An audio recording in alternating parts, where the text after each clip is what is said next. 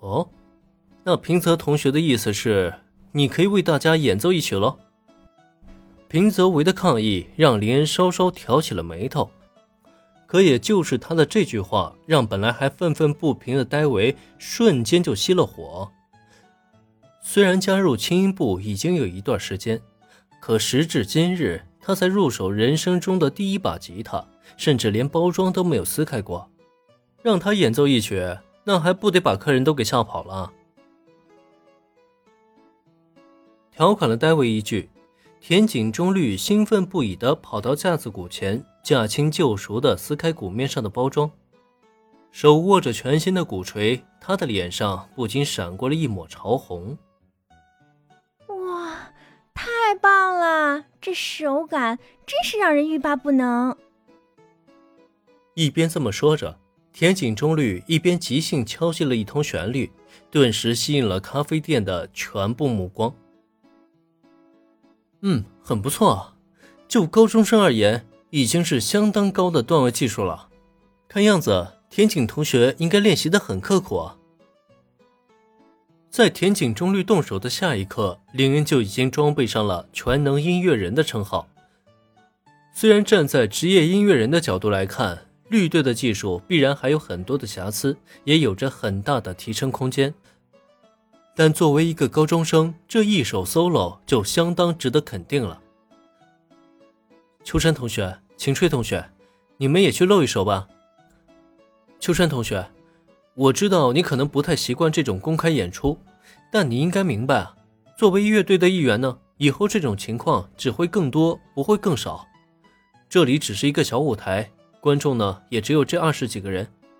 如果你连这都克服不了，等咱们以后登上更大的舞台，面对成千上万的观众，你到时候又该何去何从呢？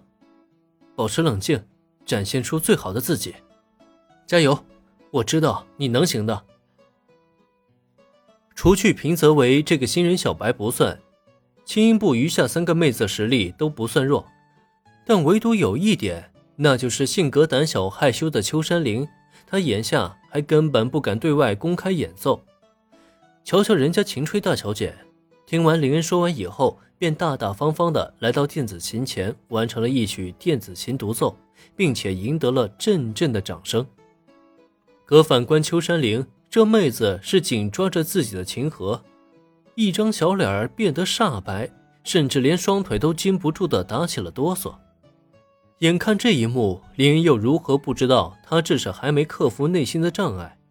在这种情况下，他也只能语重心长的开口，意图抚平秋山妹子的紧张情绪。不，不，不行的，我做不到。秋山林为什么选择成为贝斯手呢？那就是因为他那害羞的性格，不愿过分的引人注目，即使在乐队中，他也希望躲藏在阴影下。用贝斯低沉的音色去支持大家，可现在倒好，林恩竟然打算让他完成贝斯 solo，这完全与他的期望背道而驰啊！他可不是性格开朗的绿队啊，做不到他那样，即使在万众瞩目下还能挥洒自如。所以，即使被林恩安慰劝解，他也依旧将脑袋摇晃得跟个拨浪鼓似的，做不到就是做不到。他绝对做不到自己一个人独奏的，这样可不行啊！秋山林如此抵触独自演奏，让林恩不禁的深深皱眉。像他这种情况，如果不多经历几场真正的演出，让他去适应舞台的灯光和观众的呐喊，恐怕他逃避的会越来越厉害。那么现在的问题是，如何才能让秋山妹子愿意登上舞台呢？丁，发现打卡地点，现发打卡任务。哦吼，又来打卡任务了。在这种时候，本集播讲完毕，感谢收听，免费不易，您的评论与分享是我坚持下去的最大动力。